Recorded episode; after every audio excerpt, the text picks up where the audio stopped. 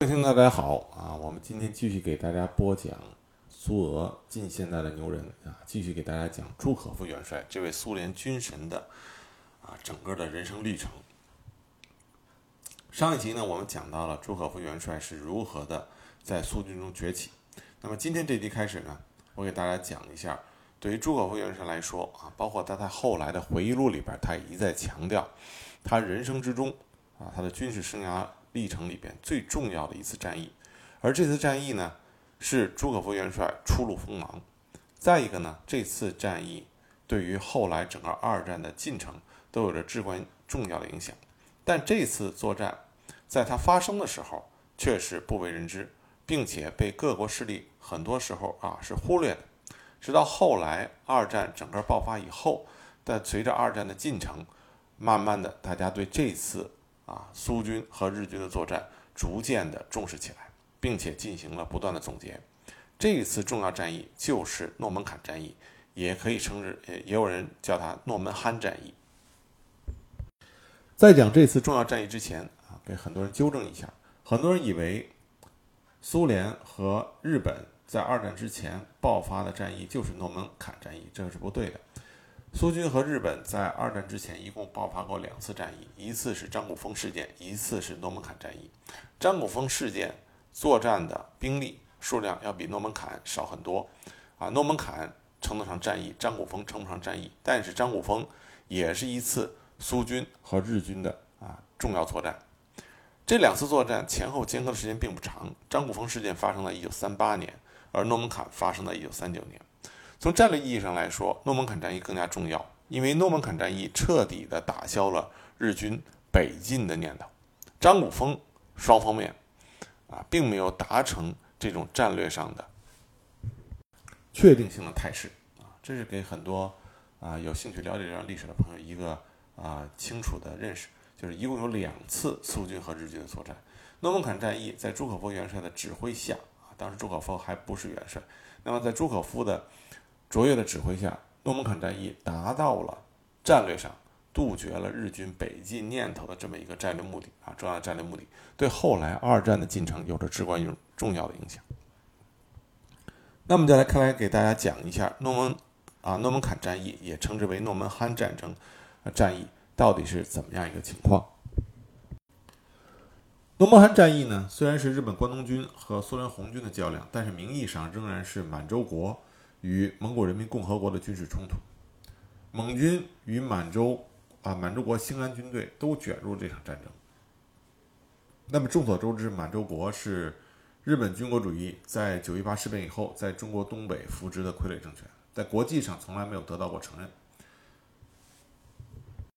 而蒙古人民共和国情况就复杂了很多。在诺门坎战役爆发的时候，蒙古人民共和国的国土面积是一百五十六万平方公里，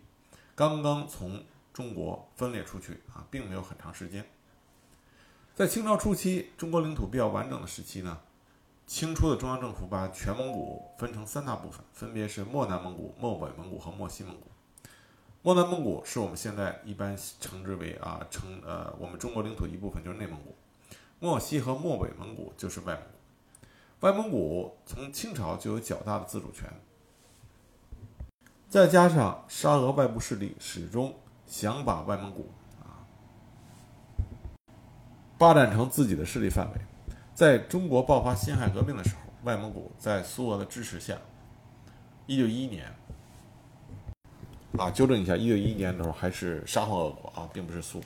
那么一九一一年在沙俄的授意和指挥下，外蒙古啊就独立了。当时因为国内的形势呢一片混乱，无力去顾及外蒙古的独立，所以一九一一年外蒙古的独立呢，中国并没有能够派军啊派兵去加以武力收复。但是全国上下绝对不承认外蒙古的独立。到了一九一七年，随着俄国十月革命，自治的外蒙古失去了靠山。外蒙古部分亲中国的王公和政要发起了回归祖国运动，外蒙古顺利的回到了中国的怀抱。一九一八年，中国政府正式驻军库伦，啊，这是我们北洋将军徐树铮啊做出来的壮举。但是呢，徐树铮在收回外蒙古之后呢，他在处理善后事宜的时候，并没有做到非常妥当，尤其是在一九一九年，啊，与蒙外蒙上层达成改善蒙古未来地位的六十四条的时候，要求取消自治，结果这个文件并没有获得外蒙议会的通过。徐树铮使用强行啊，通过政令取消自治和废除了一九一五年前的条约，用武力胁迫的情况下，在外蒙古。设置了行政公署，但这样啊，用强力的方法善后，就给后来留下了后患。那么很快，苏联十月革命的影响啊，就传到了外蒙古。外蒙古，苏黑巴托尔和乔巴山，这是外蒙古当时寻求民族分离、寻求独立的啊两个人。他们就寻求到了苏共的帮助，谋求建立独立的蒙古国。而苏共在中国问题上，也是采取的是支持外蒙的分离运动。一九二一年三月，苏和乔两个人领导和成立了傀儡的蒙古人民军和蒙古临时政府。六月份，苏联派驻红军；七月份，人民军和苏联红军入侵了库伦城。苏黑巴托尔与乔巴山。主持成立了君主立宪的蒙古人民革命政府，由王族势力博克多克根任国君。一九二二年，苏蒙签订协约，苏联率先承认外蒙独立。一九二三年，苏黑巴托尔去世。一九二四年六月，乔巴山推出了蒙古人民共和国，最高权力属于大呼拉尔，不设总统，平时由政府处理国务。十月份，第一届大呼拉尔会议在库伦召开，确立了亲苏联为不可更改的国策，允许苏联驻军，制定仿苏宪法。但这个时候，中国的北洋政府虽然不能容忍外蒙的独立，但是自己的国力无法与苏联红军对抗。这个时候，把希望寄托于英美日的出面干预。这种依托外力干涉啊，来保持自己领土完整，是根本是。不现实。尽管历届无论是北洋政府还是后来的蒋介石国民政府，都拒绝承认外蒙的独立，但是在没有武力收复的情况下，外蒙的独立成为了一个现实。尤其是在1928年，外蒙古曾经发生过大规模反对独立并且要求回归中国的统一进步运动，但是被苏军，啊，苏联以评判为由，派苏联红军进行了血腥镇压，整个外蒙古血流成河。要求回归中国的势力遭到了残酷镇压，再也兴不起风浪。所以在抗战的时候，外蒙古实际上已经是事实上的独立国。那么诺门罕战役呢，就是由蒙古、外蒙古，也就是蒙古人民共和国和伪满中国这两个从中国分裂出去的，各自受到日本和苏联在背后支持的。两个傀儡政权之间的领土矛盾，他们的边界问题呢，是内蒙古与外蒙古两个部落之间的边界问题，起源来自于清末，当时外蒙的车臣汗部落在内蒙的新巴尔虎部落的土地建了一座驻清清皇圣上万寿无疆的小庙，叫哈拉哈庙。建庙之前呢，车臣汗部落呢。允允诺定期向新巴尔虎部落交付电纸、呃庙纸和进出哈拉哈庙通道的地租，但是庙建成以后，车臣汗部落却辩称哈拉哈庙是建在自己的领地上。由于该庙是为朝拜清皇所建，新巴尔虎部落也不便阻止车臣汗的香客往来，就此就埋下了边界争端的引子。后来，车臣汗部落为成为了外蒙古管辖，而新巴尔虎部落则仍属中国。后来又归属于满洲国，在这个小小的部落边界之争就升升级成为了国界之争。一九三五年一月十二日，伪满洲国军情部接到蒙军进驻哈拉哈庙的情报以后，立即命令驻哈拉尔的啊驻海拉尔的兴安北警备军派部队监视蒙军行动，并相机收回该庙。一月十四日，兴安北警备军司令乌尔金少将命令兴安骑兵第七团。设法将蒙军赶走，收回该庙。一月二十三日，兴安北警备军的日本教官本田少佐及赖尾中尉率领伪满洲骑兵一个班以及新巴尔虎左翼旗的官员到达哈拉哈庙。日本军官根本不把蒙军放在眼里，认为只要一吓唬蒙军就会退出哈拉哈庙。结果事情并没有这么简单。派去传话的新巴尔虎左翼旗的官员从哈拉哈庙回来说，说蒙军根本不理睬谈判一事。于是日军大怒，自恃对庙周围地形熟悉，由赖伟中尉中尉率领两个士兵向庙门冲去。结果在距庙门一百五十米左右，蒙军开枪，这个中尉和一名新安军的士兵被打死，另外一个士兵骑马骑马逃回。一月二十五日，兴安北警备军骑兵第七团前来增援，因为当时已经属于啊寒冷的冬季，天寒地冻，大雪纷飞，蒙军呢有房屋和庙前为依托，而第七团没有炮，不敢贸然进攻，双方面隔着哈拉哈河对峙。一月二十五日。日本驻海拉尔骑兵旅团第十四骑兵联队，相当于团，由海拉尔开往哈拉哈庙。一月三十日，蒙军退走，没有经过交火，日军就占领了哈拉哈庙。几百名日本骑兵拥挤在庙内庙外等了四天，不见蒙军的进一步动静。日军耐不住严寒，于二月三日撤回海拉尔。之后呢，兴安北警备军的一部在哈拉哈庙的大殿屋顶上搭了瞭望台，庙门前挖了伞兵壕。架了铁丝网，并安装了直通海拉尔的电话。哈拉哈庙事件以后，哈拉河河沿岸的伪满洲国国境警察分驻所与蒙古国的国境警备队之间冲突不断。日本关东军认为这其中有机可乘，就指令伪满洲国向蒙古人民共和国提出召开会议，重新划定边界的建议。但是当时的中国政府并不承认伪满洲国和蒙古人民共和国，认为这两个国家都是中国领土不可分割的一部分。而伪满洲国和蒙古国双方也都没有承认对方的国际地位，都视对方为傀儡政府，所以在外交上无法沟通。于是由日本出面，由请苏联搭桥，经过日苏之间的交涉，蒙古同意派代表团赴满洲里参加谈判。这次会议被史称为满洲里会议。满洲里会议在一九三五年七月一日举行了开幕式。当时与会的双方谁也没有想过要真正坐下来解决边界问题。各怀鬼胎。由于伪满洲国和蒙古人民共和国在国际上得不到承认，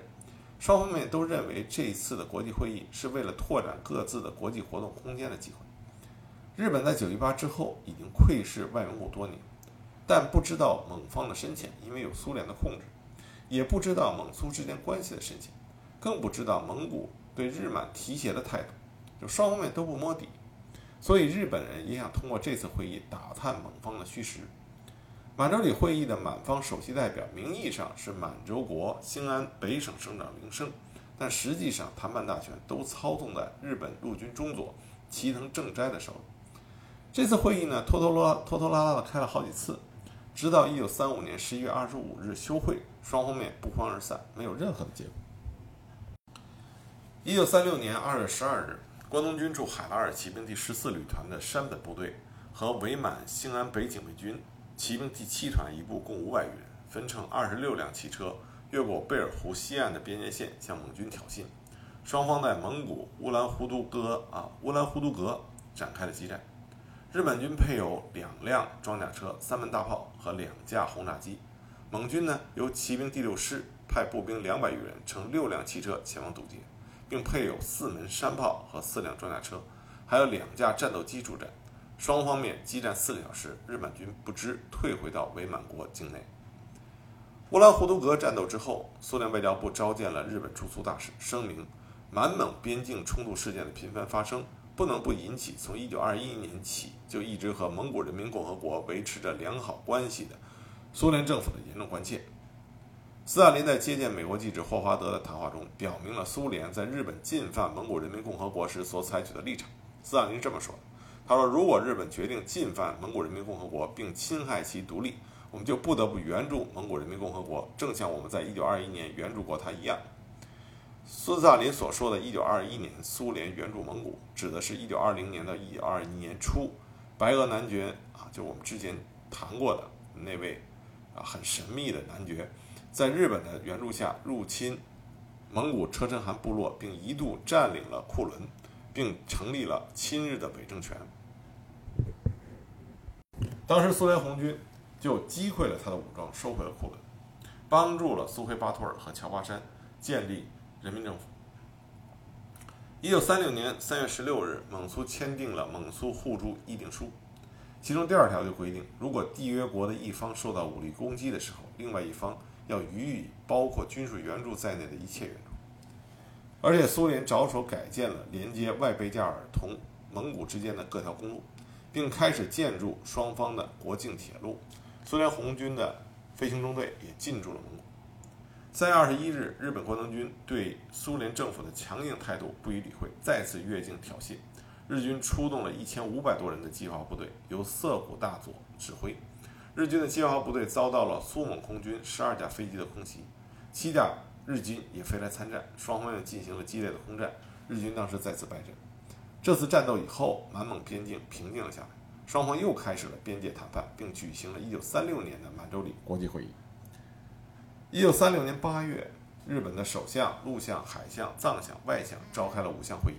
并且制定了北攻苏联、南下南洋群岛的国策基准。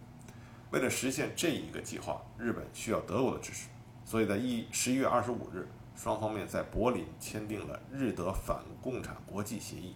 日德在协议的附件中规定。缔约一方与苏联发生冲突时，另外一方不得采取有利于苏联的措施。而苏联的情报机构事先已经探知了协议的内容，后来还在报纸上发表了日德反共产国际协议的内容。在这种苏呃日苏互不信任的背景下，一九三六年的满洲里会议彻底破裂。日本关东军呢，在侵占了中国东中国东北以后，一直以苏联为假设敌，一直认为与苏联交战只是时间问题。至于蒙军，关东军以为倾其全国兵力不过一万五千名骑兵，不值一战。但是苏军的战力到底如何，一直是个谜。在一九零四年到零五年的日俄战争中，日本是胜利者。在一九一八年日本远征军进攻海参崴、伯利和赤塔的战争中，日军也取得了胜利。但从一九一八年以来，苏联红军都没有打过正规的大战，所以对苏军的战斗力仍然是个未知数。日本军界仍然认为胜算在握，日本大本营则是本着满蒙是日本的生命线，欲征服中国必先征服满蒙，欲征服世界必先征服中国的方针，在制定着对苏的战略和战术计划。一九三七年七月七日呢，泸州呃卢沟桥事变爆发，中日战争全面爆发，日本关东军训练有素的步兵联队开往中国前线，驻防在海拉尔地区的防卫司令。立井中将也将也率他的骑兵军团开赴华北平原作战，因此日本大本营制定了进攻蒙古和苏联外贝加尔的北进计划暂时停了下来。我们之前讲布留赫尔元帅有提到过，一九三八年六月十三日，苏联三等政治大将刘希科夫也是科格勃在远东的负责人，他叛逃到了伪满洲国，给日本。关东军带来了很多关于苏军内部的一些重要情报，也让日本军方知道了苏联当时红军内部大肃反运动的残酷程度。一九三八年七月，苏军少校弗伦特从蒙古人民共和国叛逃到了内蒙苏尼特旗，再次提供了苏蒙军队的重要情报。同年八月，蒙军骑兵六师宣传科长宾巴大尉叛逃到了伪满的呼伦贝尔。也提供了蒙古境内肃反的情报以及苏军进驻蒙古的情况。那么日军呢，就对苏联红军的大肃反有了深刻的了解。那么在日军的眼里边，如此大规模的部队清洗一定会影响苏军的战斗力。虽然日军的这个想法没有根本性的错误，但是对于日苏军战力的下降程度有了过于乐观的估计，这为后来诺门罕战役。日军最终导致战略上的失败，啊，埋下了伏笔。另外一点呢，我们大家都知道，苏联红军的大肃反，前面几集也不断的给大家在讲。但同时，仅仅依附着苏联的蒙古人民共和国也在进行大清洗。蒙古部长会议主席耿东、军政部长兼人民革命党总司令杰密德、参加满洲里国际会议的蒙古代表团团长、外交部副部长桑布等一批党团要员。也被处决，十名骑兵师师长以及一些军队的高级军官也被处决，所以蒙古军队的战力也是大幅度下降。那么关东军司令部认为占领蒙古的时机已经到来，两三年之内苏蒙军队肯定是难以恢复元气，一定要抓住这个有利时机。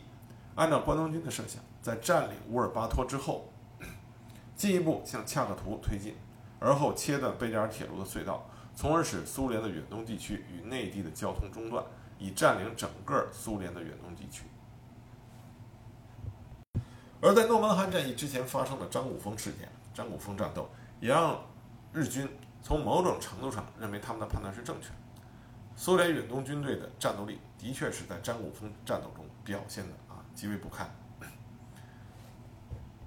于是日本关东军就蠢蠢欲动，在一九三九年五月四日，日本抓住了一次小的边界冲突机会，扩大事端，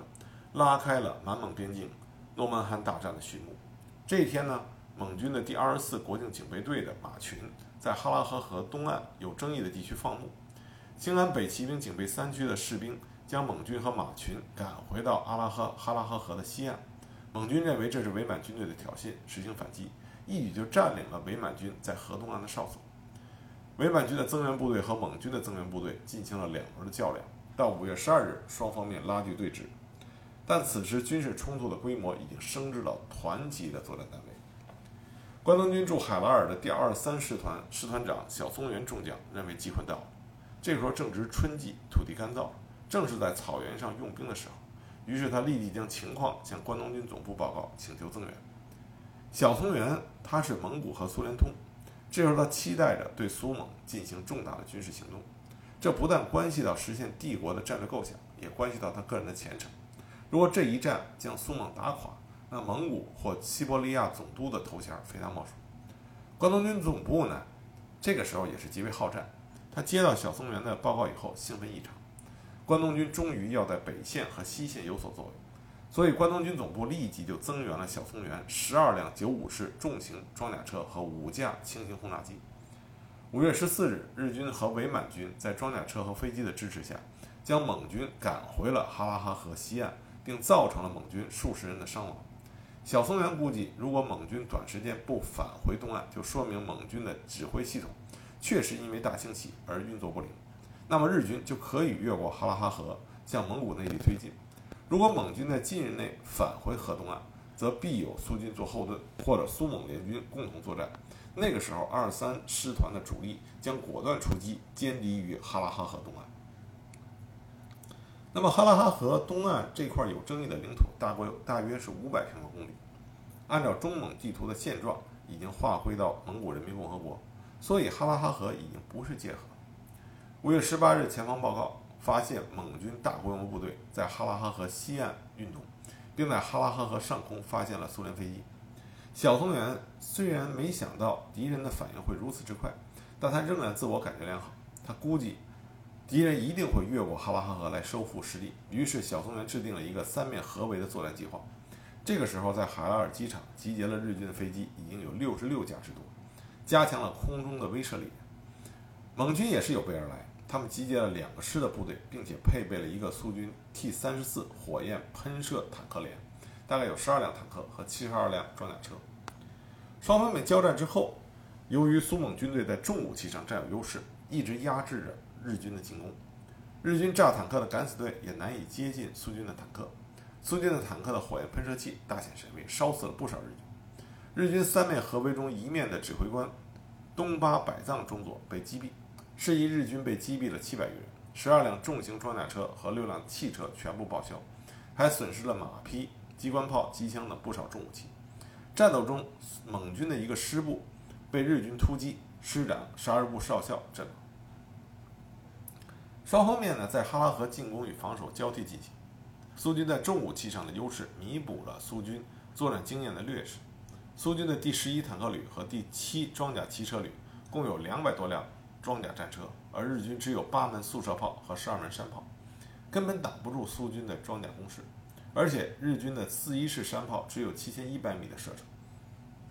但日军炮兵阵地距苏蒙炮兵阵地有八千一百米，日军的大炮鞭长莫及。相反，苏蒙军苏蒙军的八门山炮的射程是一万零七百米，这样的话，在炮火上，从射程上，苏军就占了优势，日军吃了不少亏。到了六月八日，这种拉锯啊拉锯的战争形式，苏蒙军攻占了哈拉河东岸地区，并且开始构筑啊开始构筑永永久工事。那么日军第二十三师团的小松原中将就把击毙蒙军师长消息作为战果上报给了关东军总部，又经总部转给了日本参谋本部。参谋本部认为双方面各有胜负，对开战以来的形势仍持乐观态度。参谋本部的分析是这样：一、苏军准备不足，师团一级指挥人员都为年轻干部，缺乏经验，抵挡不住训练有素的皇军；二、苏联正面临着欧洲边境的军事压力和紧张形势，苏联支持蒙古的坚决性受到怀疑。当时的陆相板垣征四郎是制造九一八事变、建立伪满洲国的罪魁祸首。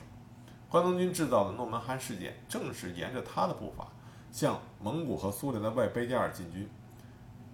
因此怎么可能不支持？经过这第一阶段的作战，诺曼罕战场。到底走势如何，依然是模糊不清的。日本参谋本部做出这些判断也是无可厚非，但是他们没有想到的是，苏军派出了一员赫赫战将，这就是朱可夫。朱可夫改变了诺曼罕战役整个的进程，为后来为苏军赢得战略上的胜利有着至关重要的作用。一九三九年六月一日，苏联白俄罗斯军区副司令。朱可夫上将正在对一次演习进行讲评，突然莫斯科来了电话，命令朱可夫立即动身。次日向国防人民委员，也就是国防部长报道。这个电话让朱可夫大吃一惊。为什么？大家别忘了，朱可夫刚刚经历了两年的大清洗和大肃反，他所敬爱的上级，跟他交往不错的同事，纷纷以叛徒内奸、反革命的罪名被清洗和处决。难道这一次是轮到他了吗？朱可夫就是怀着怀着这样的心情登上了去莫斯科的夜车。第二天，当朱可夫出现在莫斯科国防人民委员弗洛西洛夫元帅的办公室里的时候，他才知道，苏联红军最高总部命令他去诺门罕前线指挥对日作战的任务，因为在一九三八年，他刚刚作为国民中国国民政府的军事顾问访问了中国，并且研究了对日作战的战略和战术。当天下午四时，朱可夫就飞往了苏联的远东城市赤塔。赤塔是苏联第五十七特别军军部所在地，该军的一部就是在诺门罕与日军交战的主力。但是这个军的军部距离战场有一百二十公啊一百二十公里之遥，军长和军政委并不了解前方的战况，对作战物资的准备也很不足。根据国防人民委员的命令，解除了五十七特别军军长职务，任命。朱可夫为军长，接替了指挥权之后，朱可夫立即将军指挥所设在了哈拉河河西岸，开始集结兵力和军用物资。这样，西伯利亚铁路的运输就繁忙起来。开始时只是几列军用列车为一批，后来各批列车间的呃列车间的时间间隔越来越短，有时甚至由三十列军用列车组成一批运行。军用物资下了火车，再由汽车长途跋涉运到哈拉河河岸的前线。空军也调来了一百二十多架飞机，并且就近开辟了若干个野战机场。有了苏联撑腰的蒙军最高统帅乔巴山也来到前线视察，在部队中搞政治攻势，并突击发展蒙古人民革命党党员和蒙古人民青年团团员，而且大搞慰问和授勋等鼓励仪式。六月上旬和中旬，苏军飞机飞进了满洲国的纵深，向关东军的后勤给养和部队。集啊和部队集结地发动了空袭，在一次有三十架苏联红呃苏联飞机参与的大规模空袭中，炸毁了日军五百桶汽油。还有一次，十五架苏联飞机飞到阿尔山市，实施了空袭。苏联飞机的编队轰炸出乎了关东军的意料。以前双方面都有小小规模的空战，由于日军飞机战斗性能好，驾驶员经验丰富，使得苏联红军吃过一些亏。因此，苏联飞机很少越境，即便有，也是单机侦察。现在居然编队来轰炸，说明苏联红军得到了极大的增援。另外，日军还观测到苏军在前线布置了大量的大炮和坦克。日本关东军司令织田千吉大将根据前方小松原中将的报告，决定向诺门罕增兵。除了小松原的第二十三师团全部集结在将军庙、诺门罕一线以外，增派了第七师团第二十六联队。第二十八联队的第二大队，第一坦克师团的两个坦克联队，由阿尔山温泉的方向向诺门罕集结，并且归属于小松原指挥。第七师团是关东军最精锐的机动部队，直属关东军司令部，一直驻扎在齐齐哈尔。这个师团有四个步兵连队，总兵力两万五千人。第七师团参加过1904到1905年间在中国进行的日俄战争，是日本皇军的骄傲。第一坦克师团也是日军最精锐的坦克部队，下属三个梯队。师团长安冈正臣中将是小松原中将在陆军大学时候的同班同学。这个师团拥有282辆坦克和37辆装甲车。在接到关东军司令部的命令之后，安冈正臣亲率两个坦克连队。共计一百八十二辆坦克和三十七辆装甲车增援前线。在增援了步兵和装甲坦克部队的同时，关东军还全面布置空军力量。一九三九年六月二十一日，日本空军第二飞行集团司令搓儿车二中将把他的司令部迁到了海拉尔市，同时调来了第七、第九、第十二、第十五共四个飞行旅团，集中了战斗机八个中队、轻轰炸机两个中队、重轰炸机六个中队。侦察机两个中队，共计一百一十九架飞机，在海拉尔市布置了七十八架，在阿尔山布置了四十一架，做出了对诺门罕前线的夹击态势。苏军得知关东军空军主力驻入驻了海拉尔市以后，在六月二十二日立即出动了一百五十架飞机，空袭了日军的集结地和各野战机场。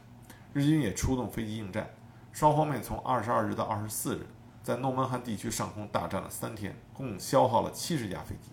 此后，苏联的飞机是越打越多，并且出现了新型的战斗机。日军在开始的时候占有优势，后来由于援机不济，不断的吃老本，驾驶员频繁起飞，疲于奔命，逐渐丧失了空中主动权，处于被动的地位。为了挽回空中颓势，当时日本空军第二集团军啊的中将提出，对苏军在蒙古境内的野战机场进行奇袭，用突袭的手段消灭苏联空军的有生力量。关东军司令部认为，既然苏联空军空袭了满洲国境内的日军基地，日军就可以越境轰炸苏军的基地，这是关东军司令部职权范围内的事。但是，日本参谋本部却没有把入境蒙古轰炸苏军阵地啊基地看作是战术手段，担心入境轰炸会导致战争规模的扩大，从而发展成为满洲的全面战争，这样就会影响日军在中国大陆的战事。另外，根据情报，苏联援军不断，并做了充分准备，不像事先预料的那样不堪一击，或者说苏联不会坚决地支持蒙古，这和参谋本部原来的预想是不符的。现在朱可夫上将来到诺门罕前线指挥，苏联肃反的大清洗没有涉及到他，说明他是斯大林的亲信，也说明了斯大林对诺门罕事件的重视态度。所以，日本参谋本部认为这件事情应该控制在边境冲突的水平上。据此，参谋本部立即电告关东军总司令植田千啊植田千吉上将，反对越境轰炸。但关东军司令部呢求战心切，正因为朱可夫是新派来指挥作战的，觉得应该和他较量之下啊较量一下，否则经过几年准备才到才到手的大好战机就丧失掉了。从交战上来看，日军的步兵要强于苏苏军。而现在苏军在战场上占便宜，是因为苏军倚仗着空军的优势。如果消灭了苏军的空中有生力量，地面战斗将有利于关东军。因此，关东军司令部仍然背着参谋本部，秘密准备轰炸蒙古境内的苏军野战机场。六月二十七日凌晨四时，黎明前的海拉尔机场，一百多架日军飞机引火待发。第七飞行旅团长宝藏四少将带队起飞。机群用了三十多分钟陆续起飞和空中编队。第一编队集团战斗机，第二、第三编队集团分别是重型和轻型轰炸机，最后一个集团仍然是战斗机。四个集团都是菱形编队，布满了海拉尔市的上空。日本飞行员也是兴奋异常，这在当时的世界空战史上是第一次如此大规模的空袭行动。六点钟，飞行编队飞过贝尔湖，六点二十分到达蒙古境内塔布查格布拉格。苏军各野战机场的上空，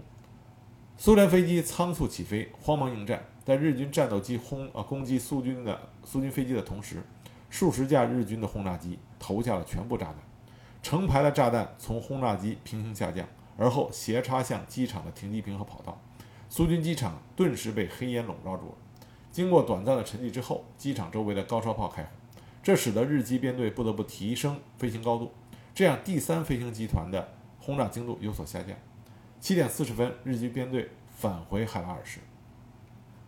宝藏寺少将向关东军司令部报告的战果是这样的：击落苏军飞机九十九架，击毁地面苏军飞机二十五架，共一百二十四架。在苏军简史里提到的六月二十二日至二十四日的空战中，苏蒙空军击落日机五十六架，自己损失十四架，但没有报告六月二十七日日军偷袭造成了重大损失。啊，那么双方面的战报都有不符合事实的地方，但是。真正的战场现实就是，日本空军的集团轰炸使得苏联驻蒙空军第一百飞行团和第二十二驱逐机团遭到了严重损失。日军轰炸的成功暴露出苏联远东空军的致命弱点，就是对空监视、通讯联络和驾驶员的经验都远远的落后于日军。苏军总参谋部认为，日本空军深入蒙古内地进行轰炸，而且轰炸规模在当时世界空战史上是空前的。这一举动反映出日本军方的决心和强大的物质后盾。轰炸证实了苏军的判断：日军的作战目标是占领蒙古，进而入侵外贝加尔湖到海参崴的苏联远东地区。这次轰炸之后，日军实际控制了哈拉哈河一线的空中优势，给苏蒙的地面部队带来了被动局面。苏蒙军在哈拉河和西岸的炮兵优势也从此丧失，日本空军可以轻易地从空中袭击苏蒙军的。炮兵阵地，更重要的是，伴随着空袭成功，日本军队大规模的地面攻势将随之而来。日军不会给苏联空军喘息和补充的机会。根据其他情报，日军的前线指挥官是小松原中将，这个人曾任日本驻苏武官多年，对苏军的状况和远东的地理极为熟悉。目前，关东军正在滨州线、白阿线的铁路支线上加紧运兵，从空中侦察在长达七十公里的诺门罕。草原前线布满了日军的帐篷，这一切都表明了大规模的地面攻击可能随时展开。为此，弗洛西洛夫元帅下令紧急支持诺门罕前线。为了弥补空军的损失，苏军飞机立即从内地迁厂至蒙古前线，战斗机增至一百五十一架，轰炸机增至一百一十六架。代理空军司令保尔基金少将和参加过西班牙对德意空战的四十八名优秀飞行员赶赴前线，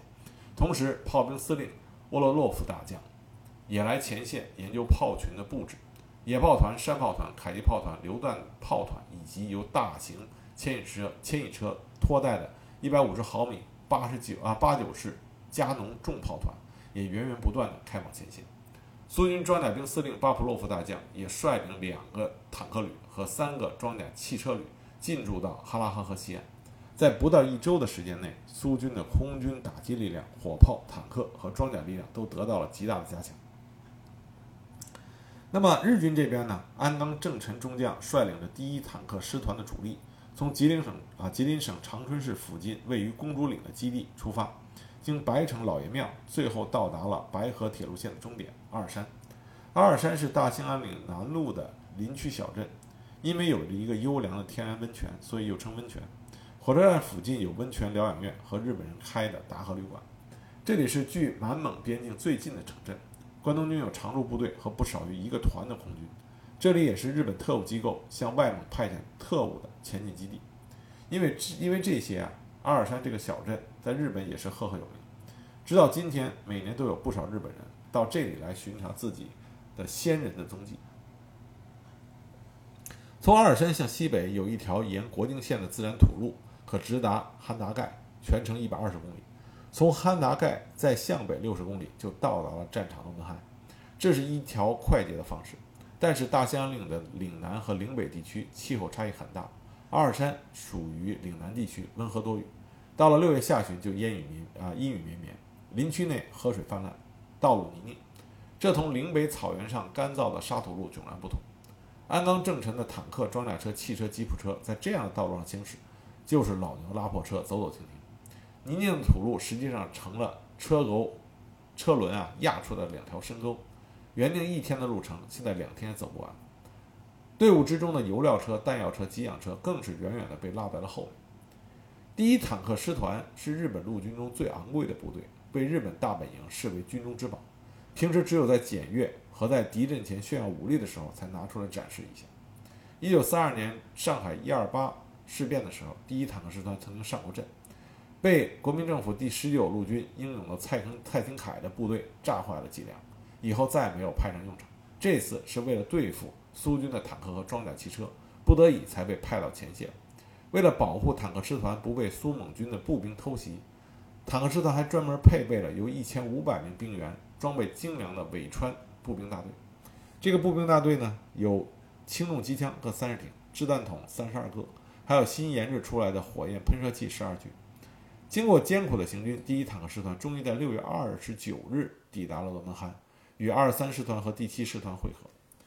到六月二十九日。诺曼罕前线，日军指挥官小松原中将已经集结的兵力有第二十三师团下辖步兵第六十四、七十一、七十二联队，炮兵第二十三联队，工兵第二十三联队，骑兵第二十三联队，辎重第二十三联队和汽车第四联队。第七师团步兵第二十六、二十七联队，速射炮四个中队，二十八联队的第二加强大队。第一坦克师团下辖第三、第四坦克联队，独立野炮第一联队，野炮第十三联队。工兵第二十四联队、独立高炮联队、汽车第三联队、满洲伪军第一步兵师和兴安北警卫军的四个团，一共有三万六千人的兵力，坦克一百八十二辆，装甲车五十一辆，大炮一百一十二门，汽车四百余辆。空军方面有第二飞行集团的第一百八十啊一百八十架飞机，听从小松原的调动，日军已经彻底拉开了架势，箭在弦上。那小松原的作战计划是什么呢？他的作战计划是：第一，第一坦克师团和步兵第六十四联队从正面攻击哈拉哈河东岸的苏军第九装甲旅和摩托化步兵第一四九团的阵地；满洲伪军的骑兵师配合向蒙军第八骑兵师的阵地进攻。第二步，第二三师团主力第和第七师团的二十六联队从哈拉哈河下游的东岸隐蔽渡河进入哈拉哈河西岸地区。向哈拉哈河和葫芦斯台河汇流的地方进攻，然后接着向北进攻，在哈拉哈河西岸形成与第一坦克师团和步兵第六十四联队对哈拉哈河东岸的苏军夹击态势。这个作战计划听上去还是很不错的。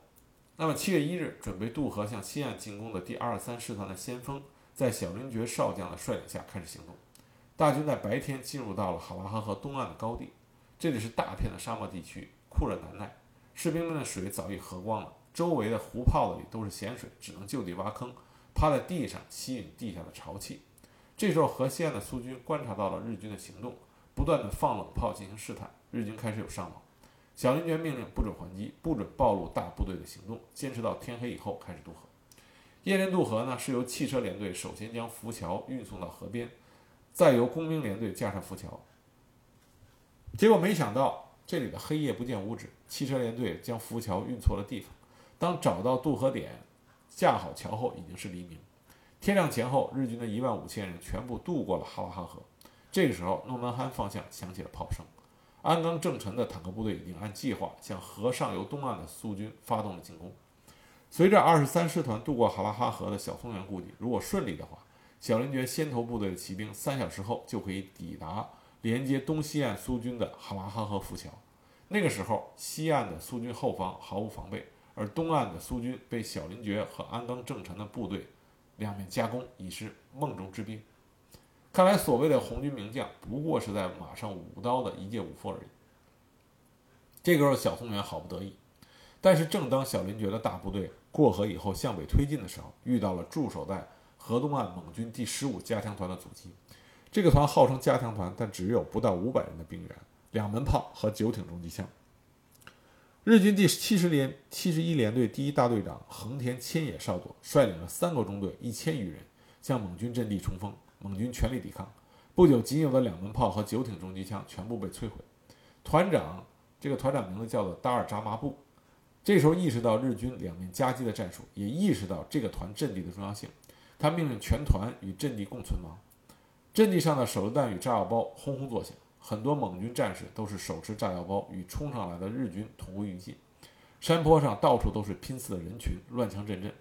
这个时候，一颗子弹击中了横田千野少佐的眉心，他成为日军第一个丧命的中级军官。蒙军第十五加强团抗击着两位于己的日军，一些指出呃指战员战至最后一人，与日军同归于尽。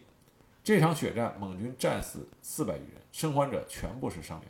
但是这个团的牺牲拖延了小林觉部队两个多小时。就在这两个多小时里，蒙军骑兵第六师布置好了第二道拦截日军的阻击线，为朱可夫赢得了时间。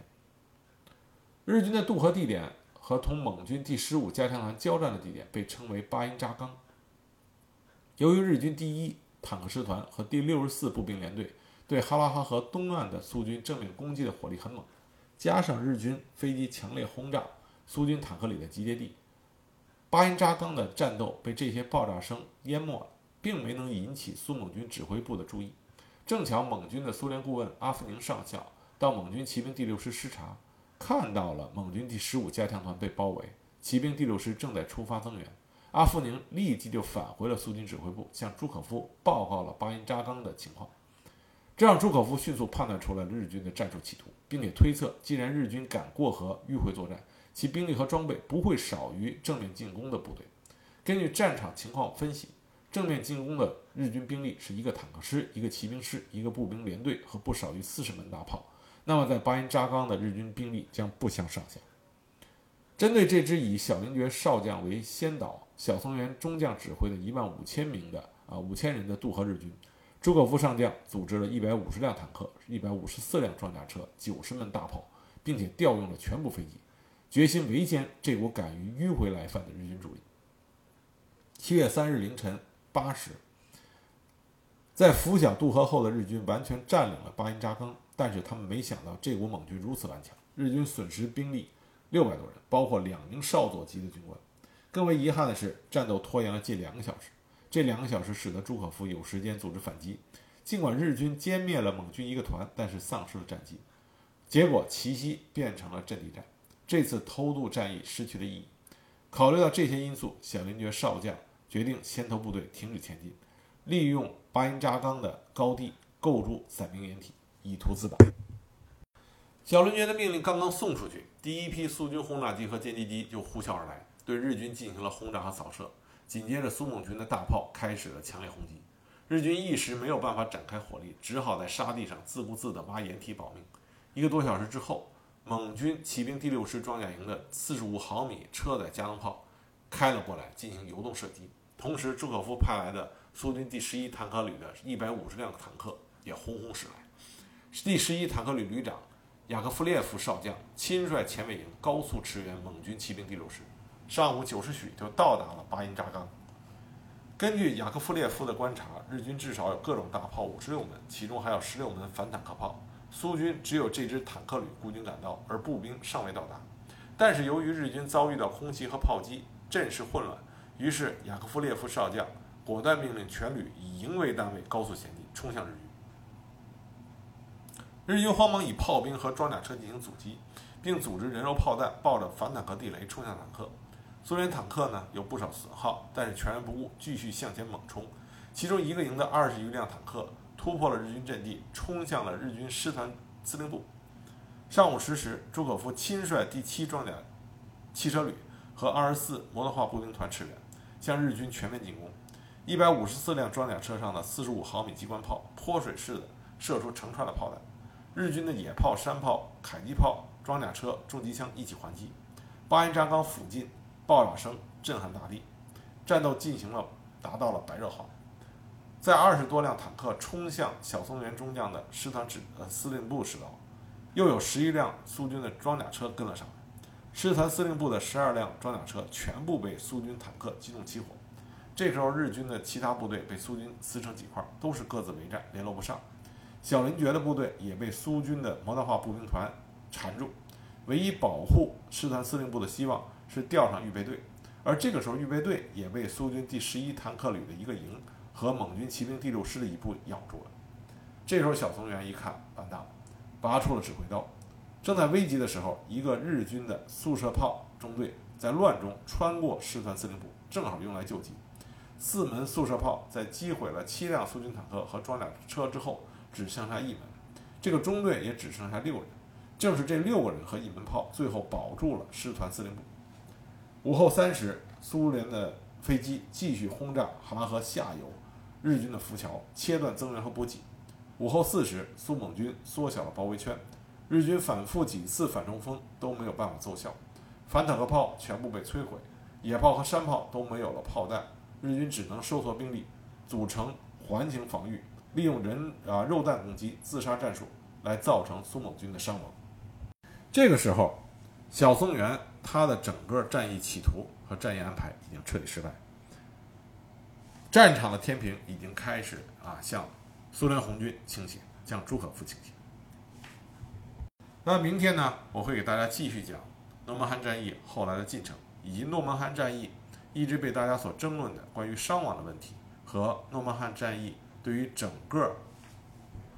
远东战场，甚至于二战啊战场的重要的战略意义。